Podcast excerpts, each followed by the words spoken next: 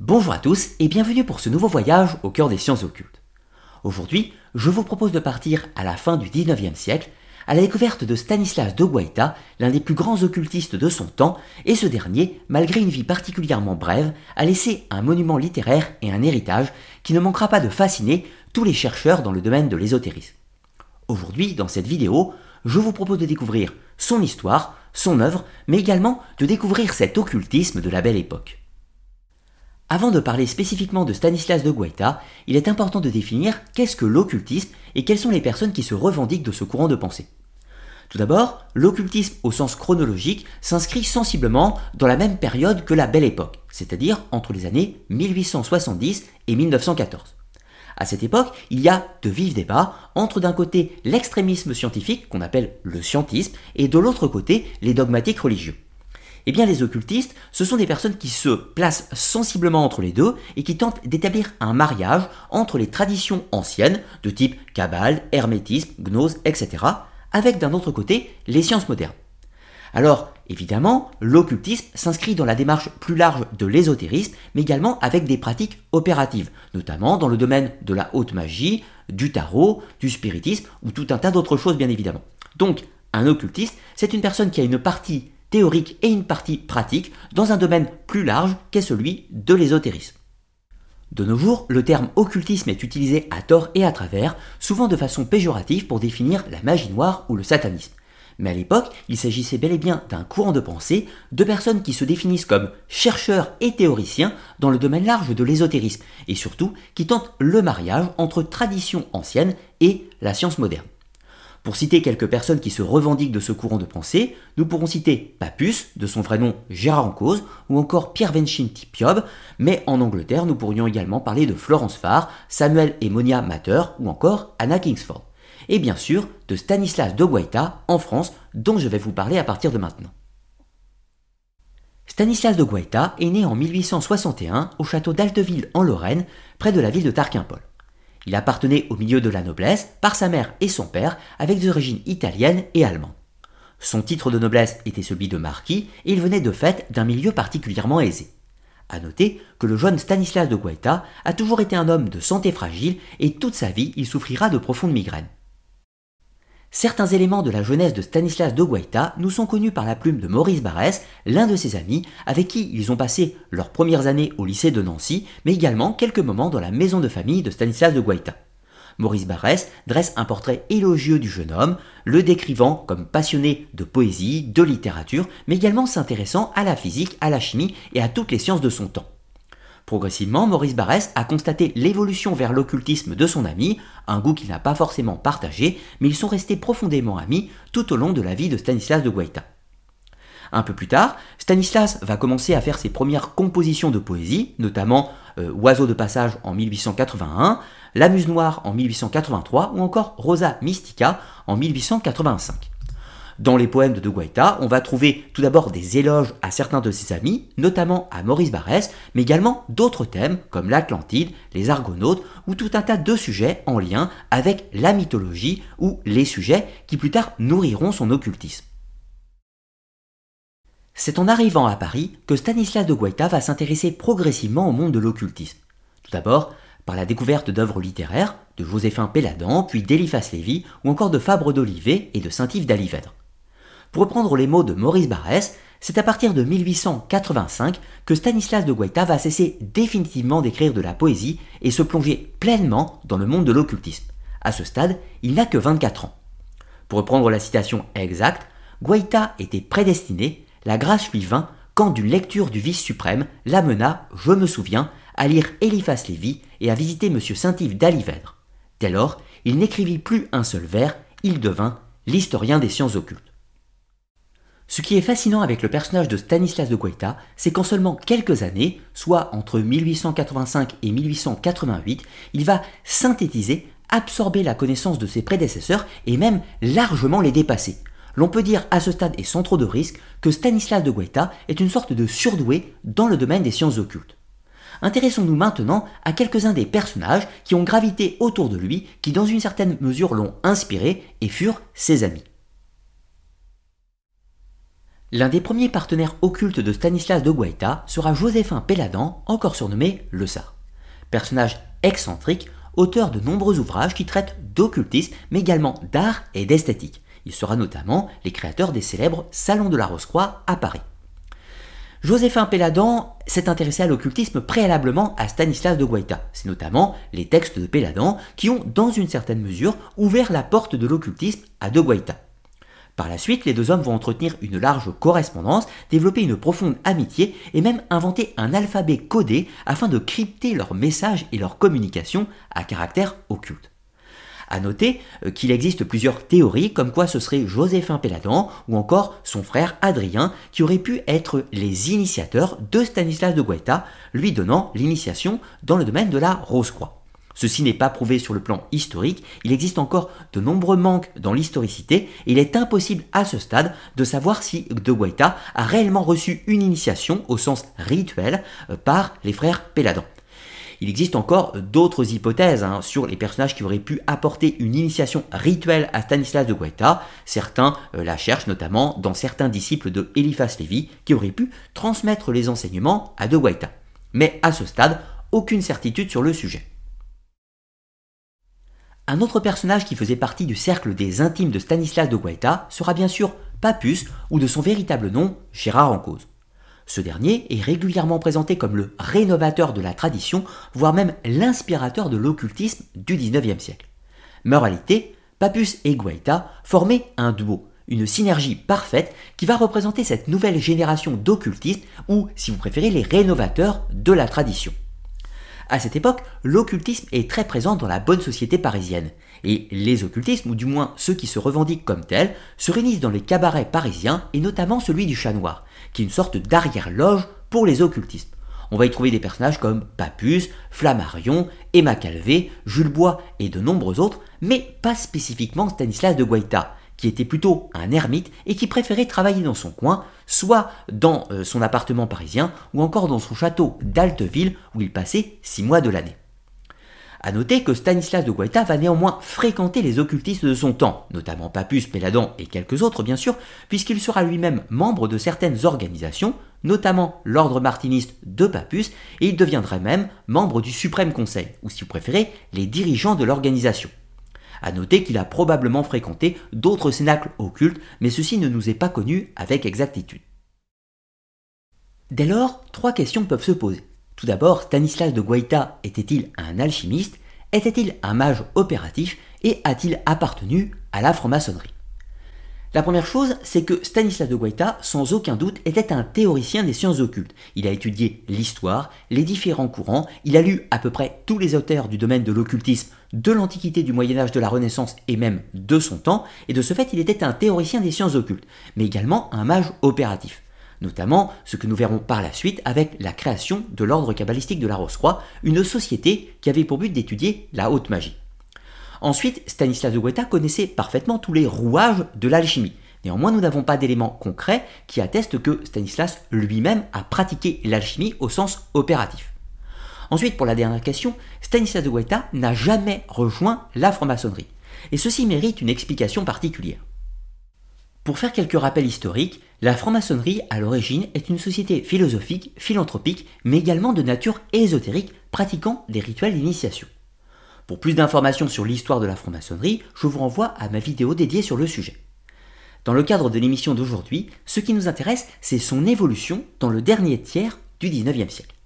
À ce stade, la franc-maçonnerie a vécu une sorte de schisme qu'on appelle euh, la querelle du grand architecte de l'univers. La société maçonnique est progressivement devenue anticléricale et a rejeté l'aspect traditionnel et ésotérique pour devenir ce que l'on pourrait appeler un club politique et sociétal. C'est ainsi que certaines personnes qui faisaient partie de l'institution maçonnique vont s'en séparer, conserver la mécanique rituelle pour créer des sociétés parallèles que l'on va appeler paramaçonniques. C'est ainsi que des groupes comme l'Ordre martiniste de Papus en France, mais également euh, la SRIA, l'Hermetic Society ou encore la Golden Dawn en Angleterre, reprennent tout à fait les codes et le processus rituel de la franc-maçonnerie, mais néanmoins s'en sont séparés, rejetant cette idée sociétale et politique pour retourner aux fondamentaux, à savoir la tradition et l'ésotérisme, et surtout euh, la pratique de rituels à caractère initiatique. Évidemment, Stanislas de Guaita, qui ne s'intéressait pas aux phénomènes euh, de société et de politique, n'a pas rejoint la franc-maçonnerie de son temps et inversement s'est retrouvé plutôt dans les cénacles paramaçonniques qui reprenaient néanmoins tous les codes rituels. Ironiquement, quelques décennies plus tard, ce sont justement ces sociétés paramaçonniques et ce courant de l'occultisme qui vont rejoindre la franc-maçonnerie et redonner une maçonnerie traditionnelle au cours du XXe siècle. Ce qui fait que de nos jours, il existe une franc-maçonnerie dite sociétale et une autre franc-maçonnerie dite traditionnelle, mais qui puise aussi une partie de ses origines dans cette période de l'occultisme et chez des inspirateurs tels que Papus ou Stanislas de Guaita, ainsi que de nombreux autres. C'est d'ailleurs l'un des disciples de Stanislas de Guaita, Oswald Wirth, qui aura une importance fondamentale dans le retour de la symbolique et de la tradition au sein de la franc-maçonnerie au XXe siècle. Oswald Wirth a rencontré Stanislas de Guaita en 1887 et va devenir son secrétaire particulier. Il va l'assister dans ses travaux et même participer à l'écriture de ses ouvrages en les illustrant. Plus tard, Stanislas de Guaita va mettre au point un tarot avec une nouvelle imagerie et c'est Oswald Wirth qui va le dessiner. Aujourd'hui, le tarot bien connu que l'on connaît sous le nom de tarot de Wirth est en réalité le tarot de Stanislas de Guaita, du moins pour les 22 arcanes majeures, puisque Oswald Wirth va reprendre ces arcanes et ensuite créer les arcanes mineures pour rendre le tarot complet. Là, je vous cite une citation d'Oswald Wirth où il fait l'éloge de son maître Stanislas de Guaita. Partant d'Eliphas Lévy, il était remonté aux kabbalistes de la Renaissance et aux philosophes hermétiques du Moyen Âge. Lisant tout, et comprenant tout avec une prodigieuse facilité, les textes les plus obscurs s'éclaircissaient dès qu'il y projetait la clarté de son esprit solaire. Il se jouait des problèmes métaphysiques et j'étais loin de pouvoir le suivre.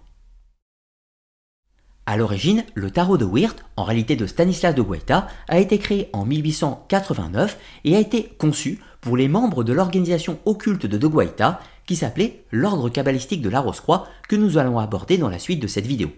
Il n'y avait donc que 350 exemplaires constitués uniquement des 22 arcanes majeures, présentés comme une sorte de processus initiatique symbolique et rituel. Par la suite, Oswald Wirth va compléter le jeu en créant les arcanes mineures comme je vous le disais, mais surtout les diffuser au plus grand nombre au début du XXe siècle, et notamment accompagné d'un texte qui s'appelle Le tarot des imagiers du Moyen Âge. Mais le principal héritage que Stanislas de Guaita a laissé au monde de l'occultisme, c'est tout d'abord son œuvre littéraire qui prend le nom générique d'Essai de sciences maudites. Alors pour quelques rappels historiques, je vous rappelle que Stanislas de Guaita était à l'origine un auteur de poésie, qu'il a cessé toute activité à l'âge de 24 ans, en 1885, et qu'il s'est plongé corps et âme dans le monde de l'occultisme. C'est ensuite qu'il va publier son premier texte, Au seuil du mystère, en 1886. Ce texte sera par la suite remanié plusieurs fois pour atteindre sa forme définitive en 1890. Puis ensuite, il va écrire le tome 2 de l'essai de sciences maudites, qui prend le nom du serpent de la Genèse, mais qui lui-même va se découper en trois textes. Le premier, le temple de Satan, ensuite la clé de la magie noire, et finalement le problème du mal, qui est resté inachevé. Alors maintenant, apportons quelques informations supplémentaires sur cette œuvre littéraire. Tout d'abord, le titre. Essai de sciences maudites. Alors, Stanislas de Guaita n'a pas écrit ces textes pour faire l'apologie du satanisme, des forces du mal, il n'a pas donné non plus des cours pour apprendre la magie noire. Bien au contraire. Ces textes ont pour but de dénoncer les sciences maudites, de comprendre leur fonctionnement, leur rouage, leurs différents acteurs. Il offre au lecteur un moyen de s'en prémunir, de comprendre les pièges de l'occultisme afin de ne pas sombrer dedans et éventuellement les outils pour combattre ces forces du mal. Ensuite, l'œuvre littéraire est conçue sur le plan d'une architecture symbolique. Tout d'abord divisée en deux tomes. Le premier, Au seuil du mystère, dresse un historique des sciences occultes et de l'occultisme, des principaux acteurs, des différentes pratiques, et tout ceci au gré du temps. Ensuite, le tome 2, Le serpent de la Genèse, est lui-même divisé en trois textes. Trois textes qui comprennent chacun sept chapitres, donc une septaine. En tout, cela forme donc 21 chapitres, soit les 21 arcanes du tarot numérotés, à l'exception de l'arcane du fou qui n'est pas présente. Donc ces trois textes forment une architecture symbolique progressive qui offre au lecteur une sorte d'immersion dans la pensée de Stanislas de Guaita et au fur et à mesure il va disséminer ce que l'on pourrait qualifier de son enseignement et de ses réflexions quant au fonctionnement du fluide magique, quant au fonctionnement de la haute magie, le tout en évitant les pièges des mauvais sorciers et de la magie noire. C'est donc une sorte de testament philosophico-spirituel et un guide de pratique ésotérique qui se trouve dans cette trilogie. La trilogie du serpent de la Genèse, de la même façon que Au seuil du mystère, présente également de nombreuses histoires du monde de l'occultisme, présente également une analyse de certains événements historiques, mais également des courants traditionnels, des différents acteurs, etc. etc. Le troisième tome, Le problème du mal, est resté inachevé, puisque Stanislas de Guaita est décédé à l'âge de 36 ans l'année 1897, sans avoir pu terminer son œuvre littéraire. Mais avant de nous intéresser à la disparition du génie des sciences occultes et à son héritage sur le plan ésotérique, il faut nous pencher quelques instants sur une autre de ses créations, à savoir une société secrète ou une société occulte qui prenait le nom de l'ordre cabalistique de la Rose-Croix.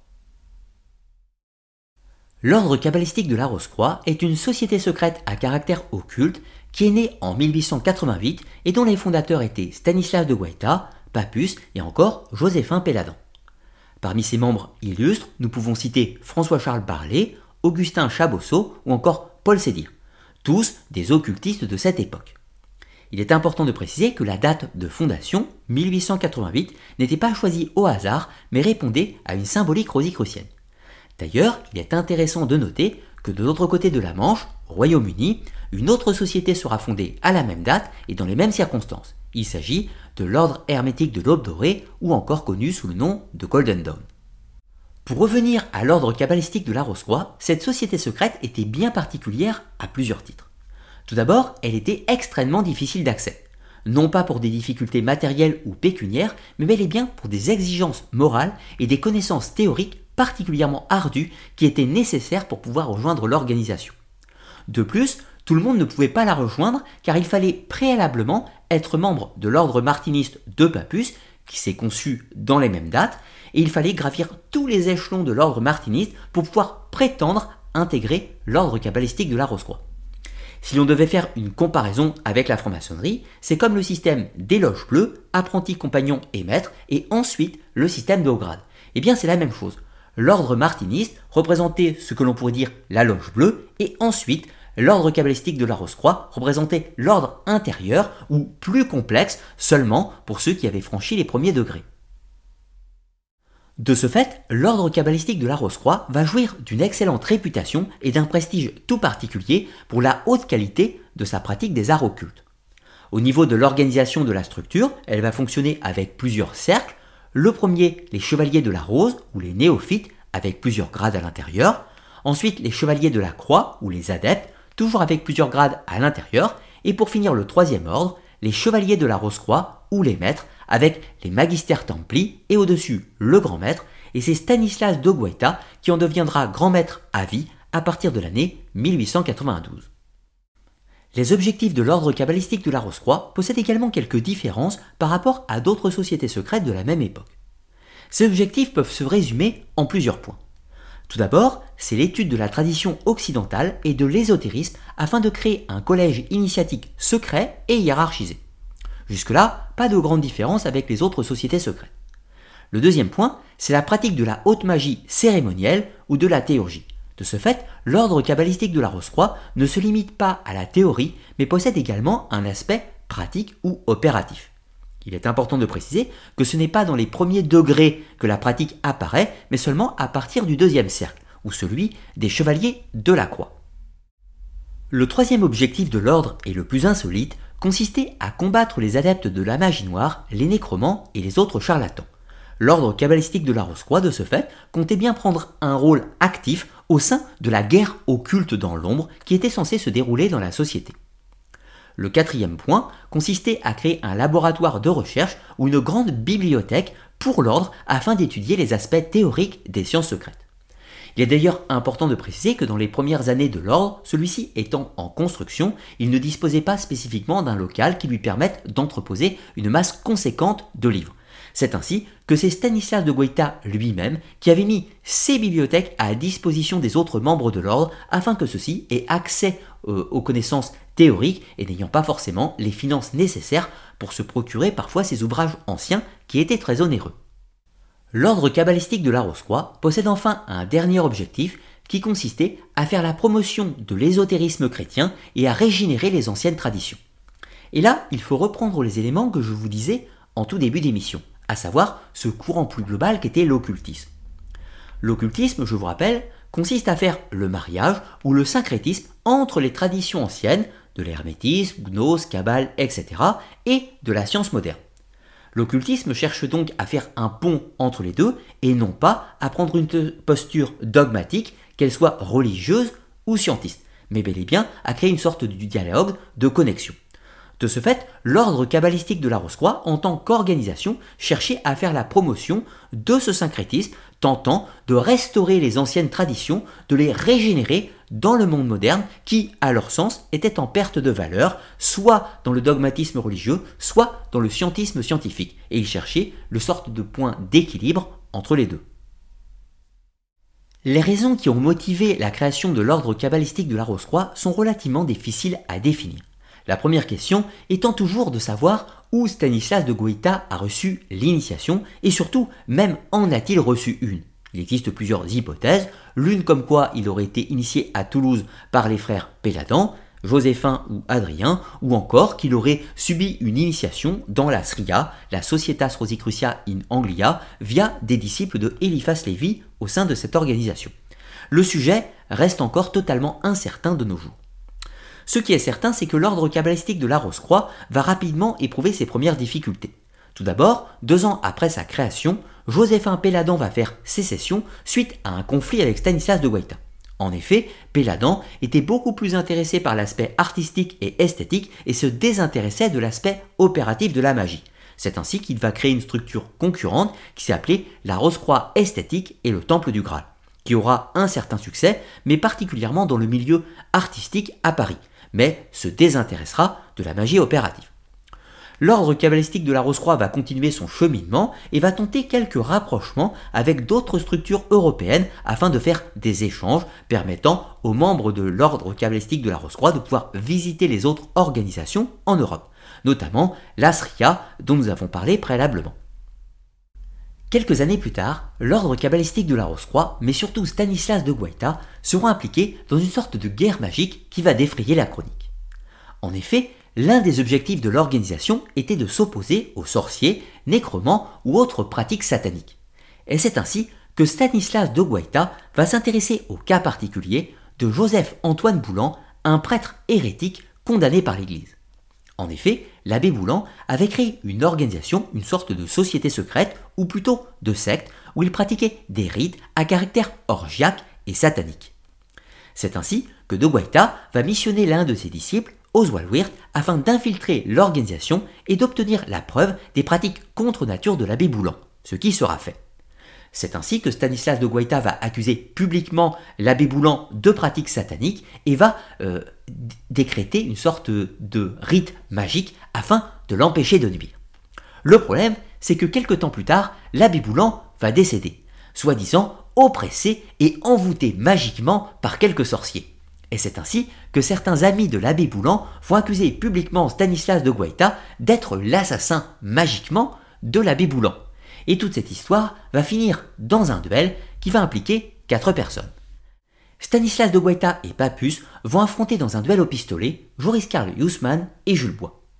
Au final, l'incident ne fera aucune victime, mais cela vous montre bien que dans les salons occultes parisiens, les histoires de guerres secrètes, d'envoûtement et de rites magiques étaient pris tout à fait au sérieux.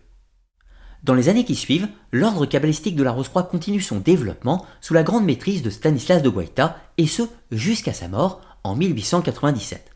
Par la suite, l'ordre va décliner progressivement au point de disparaître. De nos jours, de nombreuses organisations se revendiquent de la filiation de l'ordre kabbalistique de Stanislas de Guaita. Mais en réalité, il n'existe aucune filiation authentique et la plupart des organisations qui s'en revendiquent ne sont que de pâles imitations et n'ont pas le niveau d'exigence et le niveau de connaissance théorique qui était exigé dans l'ordre kabbalistique de la Rose-Croix du temps de Guaita. D'ailleurs, c'était l'une des difficultés de cette organisation. Elle avait imposé de telles exigences théoriques et morales que le nombre de membres ne sera jamais très important au sein de cette organisation. Stanislas de Guaita est décédé le 19 décembre 1897 au château d'Alteville à l'âge de seulement 36 ans. Comme je vous le disais préalablement, Stanislas de Guaita a souffert de problèmes de santé tout au long de sa vie. Tout d'abord de migraines régulières et ensuite d'un syndrome néphrotique, ce qui a engendré des problèmes rénaux et finalement son décès. Il a laissé inachevé le troisième tome du Serpent de la Genèse, Le problème du mal, un texte qui sera néanmoins publié et surtout complété par son secrétaire et ami Oswald Wirth. De Guaita avait également d'autres projets littéraires pour l'avenir, notamment un troisième tome de l'essai des sciences maudites qui aurait fait suite au serpent de la Genèse et qui se serait appelé Révélation de la science traditionnelle des mages, texte qui évidemment ne verra jamais le jour. Lors de ces derniers jours, de nombreux compagnons de route dans le monde de l'occultisme rendront visite à Stanislas de Guaita, notamment Papus, François-Charles Barlet, Oswald Wirth ou encore Maurice Barrès. Ce dernier d'ailleurs nous livre une citation de ses souvenirs qu'il a eus du génie des arts occultes. Les amis d'études de Guaita inclinent à croire que l'audacieux penseur ne reçut pas la permission de faire ses révélations suprêmes. Cette phrase est tout à fait intéressante puisqu'elle rapporte l'idée que Stanislas de Guaita, pour ses contemporains, était vraiment perçu comme un véritable génie dans le monde de l'occultisme et que ses textes avaient une telle portée que, dans un schéma divin, c'est comme s'il avait été rappelé avant de pouvoir offrir au monde les révélations finales dans le monde de l'occultisme.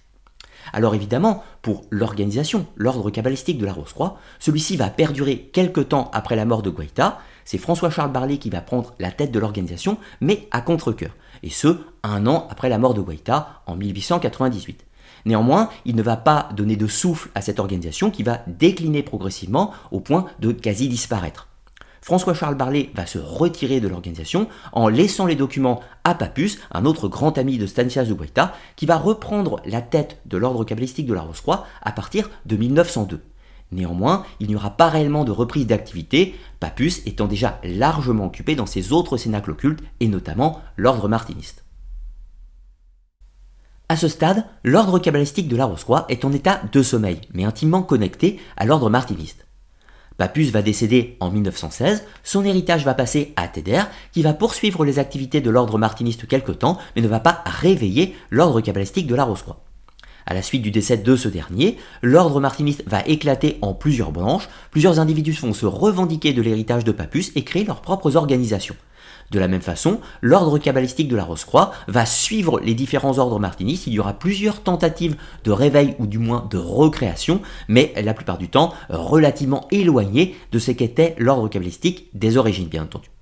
Il y aura néanmoins une tentative de réveil sérieux qui aura lieu après la Seconde Guerre mondiale, sous la houlette de Robert Amblin, qui, d'une façon relativement complexe, va hériter des différentes branches qui se référaient euh, toutes à l'ordre martiniste de Papus, mais également à l'ordre de Guaita. L'ordre de Rambert Amblin était conçu comme une sorte de superstructure, une sorte d'ordre intérieur euh, de haut niveau pour les adeptes de l'ordre martiniste et ses autres structures. Mais euh, cet ordre ne va pas durer euh, très longtemps, il va péricliter assez rapidement. Lui aussi, enfin Robert Amblin avait mis des exigences relativement élevées, ce qui fait que très peu de personnes pouvaient accéder à cette organisation, ce qui fait qu'elle va disparaître avec le temps. De nos jours, il existe encore euh, des myriades d'organisations qui se réfèrent à l'ordre cabalistique de Stanislas de Guaita, mais euh, sans aucune filiation légitime, si l'on peut dire. C'est notamment le cas de l'ordre euh, ancien et mystique de la Rose-Croix, qui se revendique de l'ordre cabalistique de la Rose-Croix, mais néanmoins n'en a pas la légitimité sur le fond.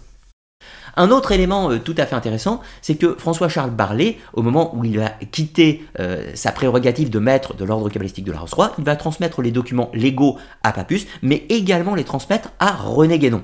Or, ce qui est tout à fait intéressant, puisque René Guénon est ce qu'on pourrait appeler l'antithèse de Stanislas de Guaita. René Guénon n'est absolument pas un occultiste, il ne tente pas de faire le mariage entre tradition ancienne et le modernisme. Au contraire, il rejette le monde moderne pour revenir uniquement à la tradition, ce qui était à l'inverse de la pensée de Guaita qui voulait au contraire créer le pont entre la tradition et le monde moderne. Si l'on devait chercher un réel héritage de la pensée de Stanislas de Guaita, nous pourrions éventuellement la trouver euh, dans les œuvres d'Oswald Wirth, son disciple et ami, notamment via le tarot des imagiers du Moyen Âge, mais également via le texte du problème du mal qui est écrit à deux mains, une partie par Guaita et une partie par Wirth. Ce qui est intéressant puisque Oswald Wirth est une personne euh, très importante pour le réveil de la maçonnerie traditionnelle au début du XXe siècle et donc de facto euh, Stanislas de Guaita de façon indirecte, n'ayant jamais été franc-maçon, va néanmoins participer au réveil de l'aspect traditionnel et donc ésotérique au sein de la franc-maçonnerie. Un autre élément qui aurait pu constituer l'héritage de Stanislas de Guaita était sa fameuse bibliothèque, ou pour être précis, ses deux bibliothèques car il en possédait une dans son château d'Alteville et une autre dans son appartement parisien. Cette dernière étant d'ailleurs mise à disposition dans une certaine mesure aux membres de l'ordre cabalistique de la Rose-Croix. De son vivant, Guaita avait réuni la plus extraordinaire collection de textes occultes à son époque, plus de 2227 ouvrages, avec un catalogue qui a été édité, ce qui fait que nous connaissons la liste et les titres des différents volumes qu'il possédait. Cette collection, il l'a établie en 13 années, c'est-à-dire à partir du moment où il va s'intéresser et s'impliquer corps et âme dans le monde de l'occultisme. La collection de Guaita va être mise en vente entre les années 1898 et 1899 et va se disputer entre de nombreux acheteurs. La vente de la collection va être confiée à son secrétaire Oswald Wirth, mais celui-ci n'arrivera pas à trouver un acheteur unique afin que la collection de Guaita reste complète. C'est ainsi euh, différents acheteurs qui vont euh, disséminer, et éparpiller surtout la collection de Guaita, qui, encore une fois, je vous le rappelle, était la plus importante bibliothèque qui traitait d'occultisme à son époque, c'est-à-dire à la fin du 19e siècle. Il est important de préciser que Guaita avait lu, ou du moins annoté, presque l'intégralité de ses ouvrages, ce qui donne une somme de lecture absolument colossale. Euh, pour vous faire une idée, en l'espace d'une quinzaine d'années, c'est comme une quinzaine d'années, c'est comme s'il avait lu sensiblement à peu près 5 livres par mois euh, pendant toutes ses dernières années de vie, au moment où il s'intéresse à l'occultisme.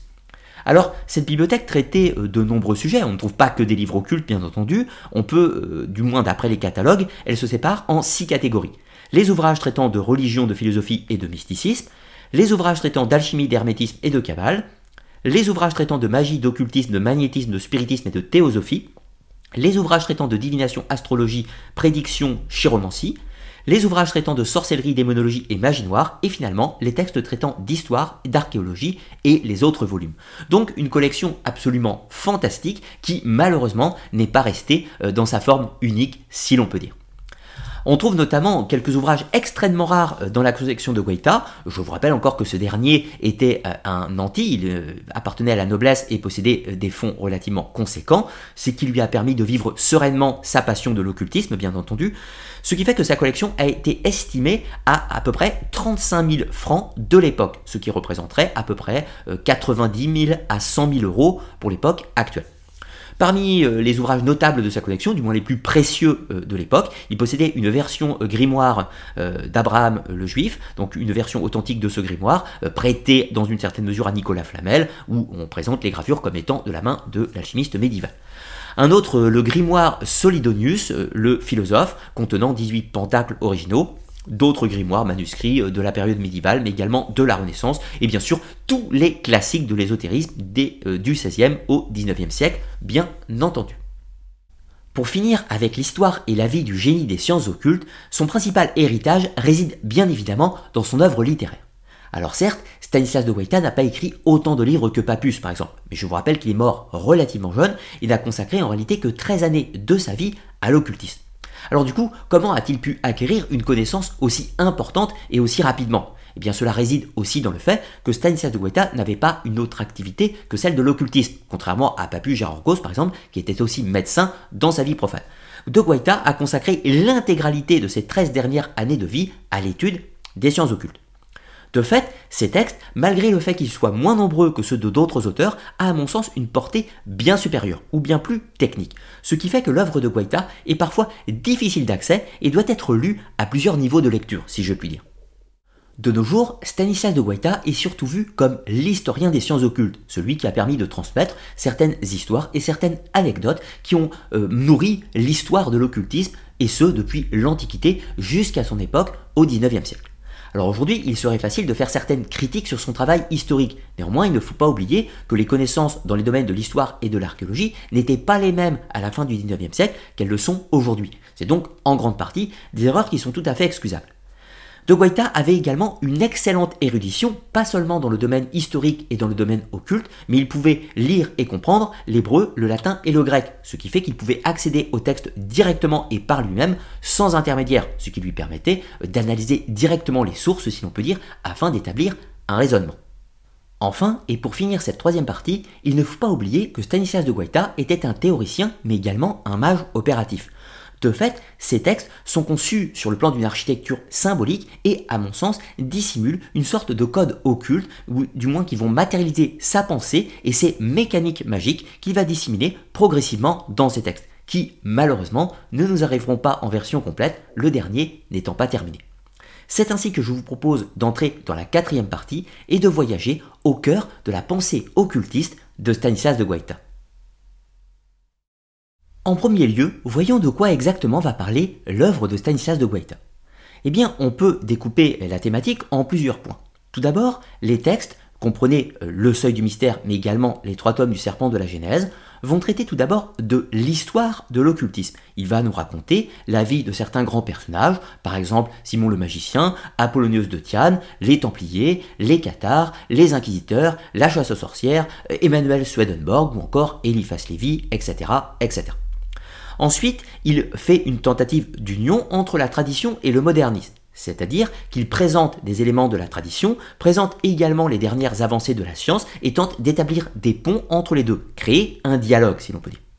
Ensuite, le cœur des textes est avant tout une dénonciation des sciences maudites, d'où le titre Essai de sciences maudites, et de ses adeptes, comprenez les sorciers, qu'ils en soient conscients ou qu'ils n'en soient pas conscients. Il fait également des, dénonciations du charlatanisme, mais également de la folie humaine. Il présente des personnages qui ont sombré euh, dans un occultisme néfaste, sombré dans ce qu'on pourrait appeler la magie noire, parfois de façon inconsciente, dans une sorte de folie, euh, de folie, et qui va les mener sur les chemins de la perdition. Donc, Stanislas Guaita nous dresse les portraits de toutes les dérives qui puissent exister dans le domaine de l'occultisme. Ensuite, il présente les religions, du moins son point de vue sur la religion, toujours en essayant de créer le pont entre euh, les religions et la science moderne, mais également pour montrer que les religions se sont enfermées dans certains carcans et ont oublié les racines traditionnelles qui germaient ou qui existaient à l'intérieur, qui sont toujours présentes, mais que euh, les théoriciens religieux, ou du moins les théologiens, ont oublié, ont perdu le sens du décodage de leur propre religion, et donc de l'enseignement euh, ésotérique et traditionnel qui véhicule encore à l'intérieur. Ensuite, son œuvre littéraire est conçue sur l'architecture symbolique du jeu de tarot, à savoir des 22 arcanes pour le serpent de la Genèse, avec euh, trois tomes qui représentent trois septaines, et finalement un épilogue euh, qui sera l'arcane du monde, en l'occurrence, mais qui ne nous est évidemment pas connu. Afin de nous immerger dans la pensée de Stanislas de Guaita, je vous cite cette citation appartenant au prologue du serpent de la Genèse. Méfie-toi, lecteur ami, de porter un jugement superficiel ou prématuré ce jugement serait téméraire. À mon avis, cette phrase résume excellemment bien la pensée de Stanislas de Guaita. À la première lecture de ses œuvres, je me suis posé une question qui m'a frappé, du moins. Parfois, Stanislas de Guaita vous fait une démonstration sur un sujet quelconque du domaine de l'ésotérisme et arrive à vous convaincre. Vous êtes, pourrait-on dire, séduit par sa proposition. Et juste après cette démonstration plus ou moins longue, il vous prouve que tout ce qu'il vient de vous expliquer préalablement est totalement faux et répond aux questions que vous êtes posées intellectuellement à la lecture de son chapitre. Il a une véritable faculté euh, télépathique d'anticipation, si l'on peut dire, de ses propres lecteurs. Notamment avec cette capacité qui est que c'est comme s'il s'adressait directement à vous dans ce texte. Et ceci est particulièrement frappant. De fait, euh, cela m'amène à penser que Guaita avait complètement, euh, du moins parfaitement maîtrisé les rouages de l'esprit humain bien avant la psychanalyse de Freud ou de Jung, ou du moins avant que ces derniers posent leur théorie quelques décennies plus tard. Pour le moment, attardons-nous quelques instants sur certains des concepts occultes développés par Stanislas de Guaita dans ses textes. Le premier est celui de la cosmogonie des mondes, qu'il divise en monde astral, monde psychique et monde spirituel.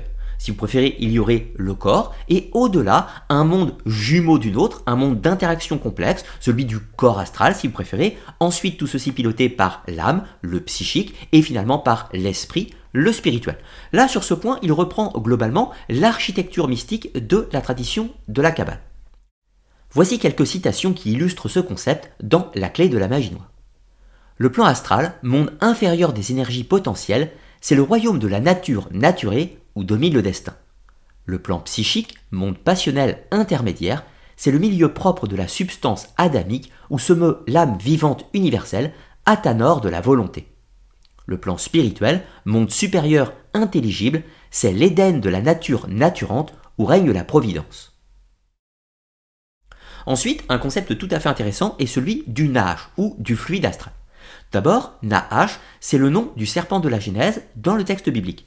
Mais pour Stanislas de Guaita, il ne s'agit pas du diable ou d'une force malfaisante, il s'agit d'une force, d'une puissance qui n'est ni bonne ni mauvaise et qui représente ce fluide astral qui est mis à disposition des hommes et des femmes, ces derniers pouvant s'en saisir pour des actions positives ou négatives. Mais en gros, il dédouane le Nahash d'être une entité spécifiquement maléfique, il accuse au contraire l'homme de ses mauvaises actions, il le rend responsable par cette notion du libre arbitre. Le Nahash n'étant qu'une puissance à disposition pour en faire des choses positives ou négatives. Voici quelques citations où Stanislas de Guaita traite justement de cette question du Nahash, ou cet agent cosmique, cette lumière astrale, ou encore appelée mana, ki, chi, énergie psychique, comme vous voulez, qui n'est ni bonne ni mauvaise, mais simplement une force qui est omniprésente dans l'univers. Chose curieuse et qui permet d'expliquer comment les rabbins, après la captivité d'Israël à Babylone, furent si pressés de voir dans l'impersonnel Nahash le tentateur de la Genèse un être distinct et personnel, une sorte de dieu du mal. Vraie peste de la peste de la pensée humaine, cette hérésie. La contagion a partout gagné. Sans Manès et ses continuateurs trop souvent inconscients, Nahash Harim serait sainement considéré par tous comme une force impersonnelle de la nature, comme un agent cosmique, en un mot, non pas comme le croque-mitaine de la théologie. Et le spectre odieux et bouffon du diable ne déshonorerait pas à cette heure la dogmatique chrétienne, si l'on avait su la purger du dernier vestige manichéen. Pour finir, une troisième citation où il parle de cette double force cosmique.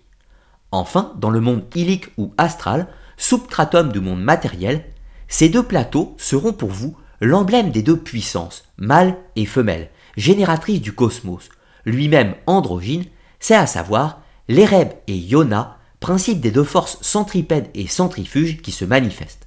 La première par le temps créateur et dévoreur des formes transitoires, l'autre par l'étendue éthérée. Là, dans cette dernière citation, vous avez une illustration de cette double polarité, de cette double force, l'Ereb et l'Iona, qui peuvent se manifester sous le nom unique de Nahash, qui est la représentation, pourrait-on dire, de ce qu'il appelle également le cas du d'Hermès, avec ces fameux doubles serpents qui se croisent et s'entremêlent. Un troisième concept très important dans la pensée de Stanislas de Guaita est celui des égrégores ou des dominations théurgiques. Pour Guaita, il existe des forces invisibles qui nourrissent le monde astral, le monde psychique et éventuellement le monde spirituel. Dans ces différents espaces, on va trouver tout un tas euh, d'entités, celles qu'il appelle les mirages errants, les plus bas niveaux si l'on peut dire, ensuite les élémentaux, au-dessus les élémentaires, ensuite les ombres, et parmi tout ceci, nous trouvons euh, les vestiges de l'humanité, c'est-à-dire les empreintes de ce qu'on pourrait appeler les fantômes éventuellement, tout un tas d'entités diverses et variées, positives, négatives, neutres, tout ce que vous voulez. On va y trouver par exemple des parallèles avec les mythologies, que ce soit le petit peuple de Bretagne, les fées, euh, gnomes et autres farfadets, l'ul du folk des traditions islandaises, et encore les daimons euh, de la tradition grecque ou les génies de la tradition romaine. Mais Guaita va plus loin en hypothétisant euh, dans un dernier stade ce qu'il appelle les dominations théologiques, c'est-à-dire des entités qui seraient le fruit en réalité de l'humanité, des sortes d'entités mentales qui auraient été créées par des individus, euh, un groupe d'individus étant mis dans une pensée commune, c'est-à-dire de forme pensée collective, qui aboutit à la création d'une sorte d'entité artificielle. Je vous cite quelques citations pour illustrer le concept. L'on peut aussi ranger dans cette classe les vivantes créations de l'intelligence et de la volonté humaine, savoir les concepts vitalisés, la plupart des puissances collectives et les dominations théurgiques, ou encore, comprenez les faux dieux. Une autre citation Les dominations théurgiques, divinités réelles, engendrées et développées dans les grands courants de foi, de confiance religieuse et d'amour, et qui sont en quelque sorte à leur origine des concepts vitalisés non plus d'un solitaire, mais d'une multitude unanime en son fanatisme créateur. Et il n'en est pas longtemps ainsi, car ces dieux ne tardent point à réagir sur les fidèles de leur culte et s'amalgamant avec l'âme unifiée des foules, ils dégénèrent assez vite en puissance collective fusionnelle. Alors, qu'est-ce que veut nous dire précisément Stanislas de Guaita avec tout ça? Eh bien, il veut dire que quand un petit groupe d'individus, par exemple dans un cercle spirit, se réunit pour invoquer un esprit, en réalité pour Stanislas de Guaita, le groupe d'individus va engendrer la création d'une entité pensante qui est l'amalgame de cette pensée collective, et c'est ce qu'il appelle une entité artificielle. Mais quand nous parlons de plusieurs centaines, voire milliers d'individus, cette entité égrégorique créée par les humains, une pensée collective, si l'on peut dire, va prendre vie. Cette pensée est un égrégore de toute puissance, si l'on peut dire, et il appelle ça une domination théurgique. Puisque cette entité ayant pris tellement d'importance, tellement de puissance, ce n'est pas les fidèles qui lui dicte sa pensée, mais finalement c'est cette pensée artificielle qui va finir par dicter sa pensée autonome aux fidèles. Et dans la pensée de Guaita, à demi-mot, il caractérise notamment les grandes religions, les grands courants religieux, d'être fondamentalement des dominations théurgiques. Avec un petit bémol. Stanislas Guaita, lui-même, est chrétien. Il croit en la réalité du divin, il croit en la révélation de Jésus-Christ, mais néanmoins, il pense que les grands courants religieux ont abouti par cette masse pensée des fidèles à une sorte d'entité égrégorique artificielle qu'il appelle un faux Dieu. De fait, la pensée de Guaita est à l'antithèse de ce qu'est aujourd'hui le New Age, qui est une ubérisation de l'ésotérisme avec des concepts largement simplifiés, alors qu'au contraire, la pensée de Guaita était éminemment complexe et cherchait perpétuellement des éléments traditionnels qu'il pouvait comparer, étudier et perfectionner surtout. Maintenant abordons un dernier concept qui est central également dans la pensée de Stanislas Guaita et qui concerne le destin ou le devenir de l'individu. Et je vous cite pour cela quelques citations. On sait que le pentagramme, où s'inscrit la figure du microcosme humain, vouloir, intellect, amour, puissance et beauté, constitue un hiéroglyphe convertible. Dans sa position normale, une seule pointe en haut, il est le bouclier du mage de lumière et traduit les vertus bienfaisantes et les glorieuses prérogatives de l'intelligence volontairement ralliées au plan providentiel. Les cinq lettres du nom de l'homme-dieu scintillent au rayon de l'étoile mais orienté en sens inverse, l'astre pentagrammatique n'est plus qu'un symbole d'iniquité, de perdition, de blasphème. Ces deux pointes en l'air deviennent les cornes du bouc immonde, menaçant le ciel et dont la tête s'encadre au pentacle stellaire, avec ses oreilles basses dans les branches latérales et sa barbe en désordre dans l'unique pointe inférieure. Alors, tout d'abord, il est intéressant de constater que dans la pensée de Stanislas de Guaita, l'homme peut s'inscrire dans le pentagramme, symbole du microcosme, et qui illustre la figure de l'homme-dieu. Il le présente d'ailleurs très bien en prenant euh, la gravure de Heinrich Kunrad qui matérialise donc cet homme euh, qui se divinise par son lien, sa fusion avec le cosmos et l'utilisation surtout du fluide ou de la magie astrale, bien évidemment. Ce fameux Nahash qui, je vous rappelle, n'est pas une force bénéfique ou négative, mais seulement une force, un agent universel que l'homme va pouvoir apprendre à canaliser et à utiliser, ce qui va lui permettre de retrouver sa nature divine. Pour ce qui est du pentacle inversé, symbole bien connu dans le satanisme, il est important de préciser que Stanislas de Guaita ne croit pas à l'existence du diable en tant qu'entité réelle. En revanche, revenons préalablement sur le concept des dominations théurgiques ou des entités artificielles. Pour lui, le diable n'existe pas, donc de ce fait, il n'impose pas sa pensée sur les satanistes. Mais au contraire, ce sont les satanistes, ceux qui sont séduits par le mal, qui sont séduits par les pensées égoïstes, égocentriques ou malveillantes, qui vont utiliser de la même façon ce fluide, qui est la force disponible, hein, en bien ou en mal. Ces satanistes qui utilisent la force disponible et par leurs pensées malveillantes vont donner naissance à une entité artificielle que l'on peut nommer le diable, Satan ou tout un tas d'autres noms. Donc ça c'est très important. Dans la pensée de Guaita, le diable n'existe pas, il n'est que le résultat des mauvaises pensées qui s'amassent pour former cette entité malveillante, si l'on peut dire. Et pour conclure, je vais vous citer encore une fois Stanislas de Guaita qui nous présente ce concept. Quelle triste figure tu fais, partout et toujours vieux Satan. Quand tu n'es pas odieux, tu es grotesque. La fange de sottise où tu te vautres éclabousse jusqu'à tes adversaires, et le ridicule intense que tu dégages rejaillit sur tous ceux qui croient en toi, soit pour te maudire, soit pour t'adorer. Ta science est une dérision. La sorcellerie cette magie à rebours que les ignorants et les envieux ont trop souvent confondu involontairement ou à dessein avec la sainte cabale, la sorcellerie mêle à tout instant, dans sa siaque impure, la turpitude au fanatisme, le crime à la dérision. Les ténèbres ne sont pas, la lumière seule existe. Tu n'as qu'une excuse au prince des ténèbres, c'est que tu n'existes pas. Du moins, tu n'es pas un être conscient, négation abstraite de l'être absolu, tu n'as pas de réalité psychique et volontaire, que celle que te prête chacun des pervers en qui tu t'incarnes. Et dans cette incarnation même, où tu te reconnais partout à tes caractères essentiels qui sont le non-être, la misère, l'impuissance, la bêtise et l'envie, dans tes domaines ô Satan, nous entrons la tête haute. Manifester l'inimité des ténèbres infernales, c'est rehausser l'éclat de la divine splendeur, démasquer les pratiques immondes et sacrilèges du nécromant, c'est glorifier les œuvres augustes du mage. Nous arrivons maintenant à la fin de cette vidéo et j'espère avoir pu vous présenter les principaux concepts de la pensée complexe de Stanislas de Guaita. Bien sûr, ceci n'est qu'une ébauche, nous n'avons fait que survoler le sujet et il faudrait des dizaines, des centaines et même des milliers d'heures pour ouvrir toutes les portes de réflexion qui ont été proposées par Stanislas de Guaita.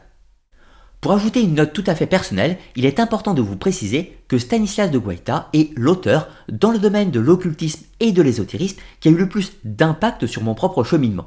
De fait, je suis d'accord avec une grande part de ces théories et je les ai enrichies, et bien sûr, avec ma propre réflexion au cours du temps. Néanmoins, vous retrouverez certaines théories de Guaita que je partage pleinement et de ce fait que vous retrouverez dans certaines de mes productions. Pour moi, Stanislas de Guaita est le plus grand occultiste qui a vécu au XIXe siècle. Ceci étant bien sûr un point de vue tout à fait personnel et qui n'est pas partagé par tout le monde. Dans tous les cas, j'espère que vous aurez apprécié cette vidéo et la découverte de Stanislas de Guaita, un homme qui a eu une vie brève mais particulièrement intense et pensez comme d'habitude à liker, commenter et partager. Et je vous rappelle que vous pouvez me soutenir sur Tipeee, un site de financement participatif qui me permet de continuer à vous proposer des émissions de façon libre et indépendante. Sur ce, je vous dis à très bientôt pour de nouvelles vidéos, histoire, archéologie, mythologie, mais également sur les sciences occultes. À très bientôt